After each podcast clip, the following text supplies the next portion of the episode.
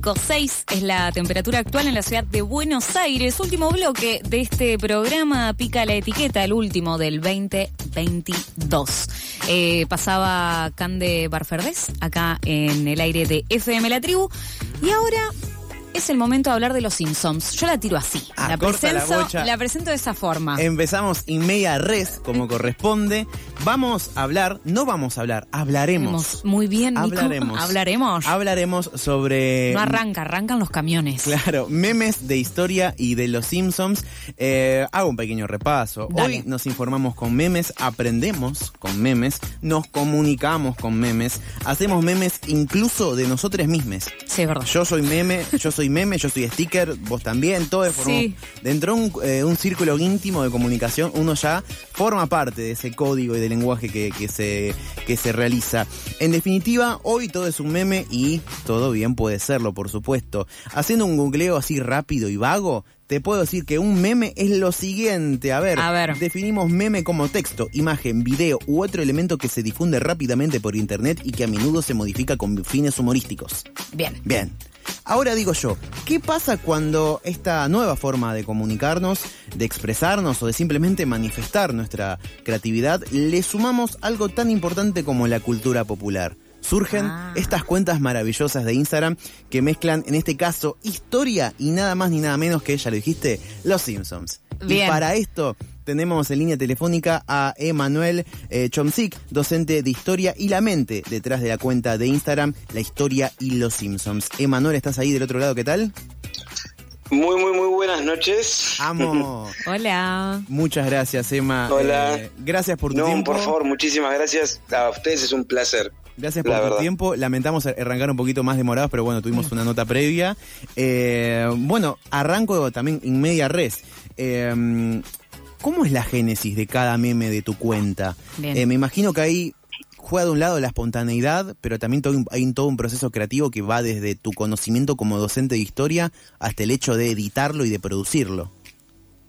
Y la, la realidad es, una conjunción de todo eso. Eh, a mí me, me pasa que como docente muchas veces por ahí estoy preparando algún tema para dar en clase y digo, ah, mirá qué, qué, qué buena idea que se, que se me puede ocurrir para un meme, lo dejo guardado y después voy buscando la imagen, lo edito, pero es, es un proceso eh, bastante caótico, la realidad, porque hay días que se me ocurren un montón y hay días que por ahí estoy sin, sin nada, sin ninguna idea por ahí en, en particular, pero, pero tarde o temprano siempre hay. Siempre hay algún capítulo que se puede eh, Sí. relacionar, siempre hay algún tema eh, sobre, sobre historia, tanto argentina como mundial, que se puede que se puede volver meme. Bueno, Emma, ¿No? per- permitime destacar que bueno, eh, este espacio es grabado eh, posterior a la obtención del Campeonato Mundial de Fútbol Masculino, bueno, Messi levantando la copa, y te has realizado algunos memes muy interesantes. Eh, hay uno que compara Sí. la toma de la Bastilla con, bueno, con, con unos argentinos subiéndose a cosas. No, el, el, eh, si, si hay algo que, que da la, la, la vida cotidiana es material para memes todo el día. Es Todos los días siempre hay algún hecho que se puede convertir en un potencial meme y la Copa del Mundo prácticamente todos los días siempre da material. Eh, a mí me pasó que, eh, por ejemplo, en el partido contra Holanda, eh, en- do- donde nace esa, esa eh, famosa frase de eh, que mira bobo, Sí. ahí yo dije, cuando, cuando vi esa frase dije, listo, ya está, esto es material para rato largo. In- Ra- mucho. Increíble lo porque, que decís, porque, porque- bueno, porque sí. es, es, es muy dinámico ese lenguaje. Emma, decime que sos fanático de los Simpsons. Sí. Y sí, Obvio. como Ah. Ahí va. Perfecto. Porque no es que tenés que ponerte a googlear. No, no, o sea, ¿Se un sabe? niño a la grande le puse cuca y vos ya todo. Bueno, Sí. eh, pasa, pasa que eh, muchas veces yo tengo ¿no? como, una, como una teoría de que uno puede saber quiénes son potenciales buenos amigos eh, y quiénes son potenciales conocidos solamente diciendo Elisa necesita frenos. Ay, Si ahí te responden plan dental, listo, ya está. Vos sos amigo, vení, Sí. sumate al grupo, eh, tomamos algo, hablamos, porque, porque O sea, hay el- que lo, que, lo que tienen Sí. los Simpsons es que trascienden generaciones tanto que después Total. de 30 años todavía quedan en ese, eh, en, en- en ese lenguaje nuestro popular y nosotros los citamos todos los días, incluso a veces sin darnos cuenta. Es verdad. Es que igual los últimos, los nuevos no me gustan tanto. ¿A vos sí? Perdón, yo ya no, no, me pongo a hablar con un eh, fanático. no, yo los nuevos todo bien, pero no, Mm, yo ¿viste? creo que de, de la temporada 2 a la 13, 14 es como lo mejor de lo mejor. Total. Emma, ya después estoy- decae un sí. poco, como todo, pero bueno, Eh, estoy pagando siempre, Star siempre Plus están solo por los Simpsons. aquellos clásicos. ¿Vos también? Estoy pagando Star Plus solo por los Simpsons. Sí, no, yo no, no, él, él es una cosa que ¿No? eh, cuando cuando yo vi que est- est- estaban solamente las nuevas temporadas dije no puede ser, no puede ser legal poner esto, no, no, no puedes hacerme sentir así.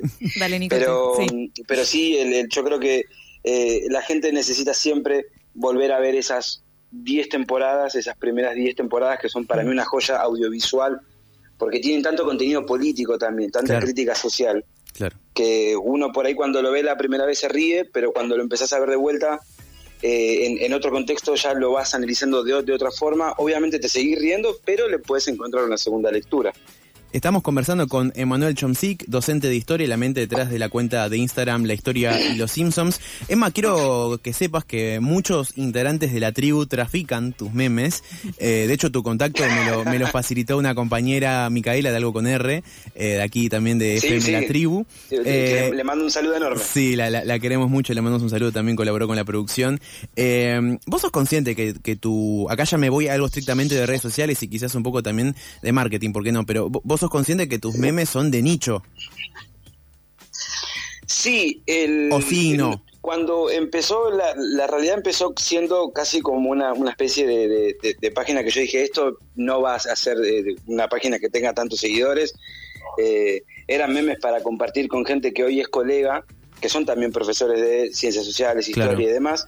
No pensé que iba a, O sea, es como, era como demasiado nerd en su momento, ¿viste? Yo dije, son muy pocas las, las personas que pueden combinar las dos cosas. Y es mentira, hay mucha gente que lo hace.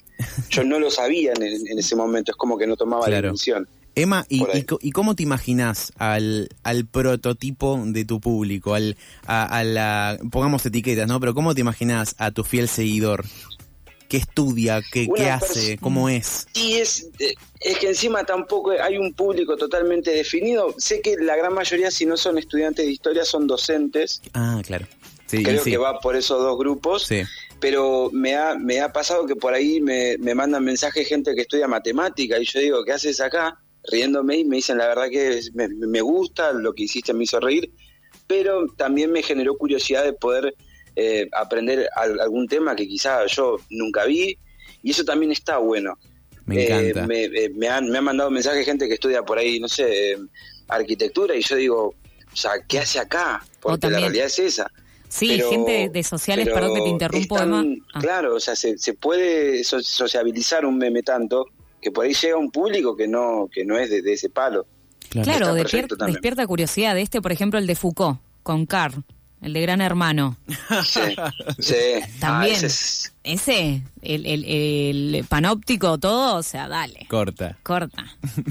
Bueno, dale. Claro, bueno, lo, lo que lo que tiene es que es, es, es un concepto muy popular, pero que muy poca gente por ahí lo, lo debe saber, esto Sí. de lo que es un lo que es un panóptico, cuáles son es- esas características que comparte una escuela y una cárcel, que nosotros muchas veces decimos, y el colegio a veces parece como una, como una especie de prisión, sin saber que en realidad hay un montón de textos con Claro. ese tema y que es algo que está Claro. comprobado y, y- y demás. Y esto de que eh, nos sentimos eh, observados permanentemente y todo, cuando yo vi que se venía Gran Hermano fue casi eh, inevitable pensar en Foucault para hacer un meme. Emma, es, es así, esto de estamos observados, Claro. es algo muy presente. Y bueno, recién estamos hablando de algunos autores eh, de que se dan en la facultad y mm, vos sos docente de historia. Eh, hoy los memes son un recurso pedagógico en las clases. ¿Vos los usás? ¿Sabés si los usan otro- otros profesores? ¿Cu- ¿Cuál es el- la situación hoy de los memes en la pedagogía argentina? Yo, yo los uso cada tanto, Claro. Eh, no, no, no, a ver, eh, no es solo con la temática de em, los Simpsons, porque de hecho sé que hay, hay muchos otros memes con muchos otros temas que también se pueden hacer, con películas y, y series. Eh, yo lo, lo uso porque considero que es un recurso muy válido y que a- además es algo nuevo que se puede meter dentro del aula. Claro. Eh, nos- nos- nosotros muchas veces solemos comunicar hasta emociones mediante memes. Cuando estamos frustrados hacemos un meme Exacto. o compartimos algo para poder aliviar esa, esa pequeña tristeza, cuando estamos contentos lo compartimos, cada hecho que nosotros consideramos relevante, si no lo hacemos memes, lo buscamos o lo compartimos. Y creo que de la misma manera se puede trasladar dentro de el aula y una imagen graciosa puede servir como un disparador, sea, para plantear una charla, un debate, para que una clase empiece, como una actividad de cierre, eh, se puede hacer. Obviamente hay que buscarle como la vuelta de rosca para que no quede solamente en algo em, anecdótico, pero se puede hacer. Claro, claro. Bien. Se puede hacer. Bien, Emma, yo lo que te quiero preguntar y tengo que preguntártelo es capítulo favorito de Los Simpsons.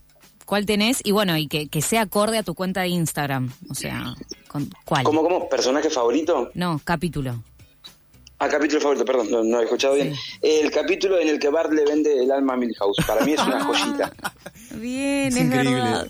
A mí me gusta. Es, es una... Sí, Dale, perdón. es una joya porque porque plantea todo todo ese debate de eh, qué es lo moralmente aceptable y qué no eh, cómo las distintas religiones muchas veces te quieren eh, convencer por así decirlo mira puedo ofrecer esto y demás y en la Génesis son bastante similares Eh, es, es muy bueno además es un estallo el- el- todo- toda la secuencia de Sí, Bart sí, sí. queriendo recuperar el alma es, es una maravilla Tipo remando solo ahí. excelentes Sí, sí, sí.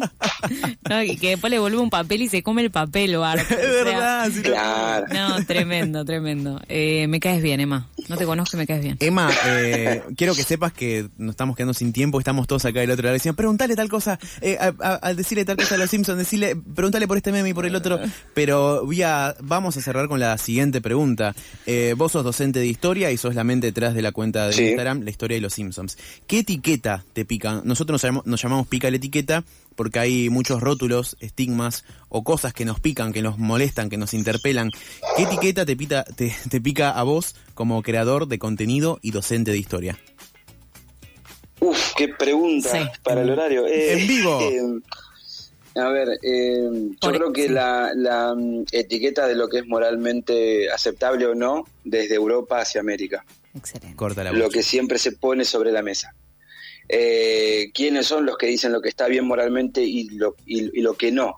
Creo que en estas últimas semanas se ha observado demasiado quiénes son los que te dicen lo que es bueno y lo que no, desde su eurocentrismo o desde su mirada hasta con la nariz repingada, como, como, como quien diría, y uno se da cuenta que nada que ver.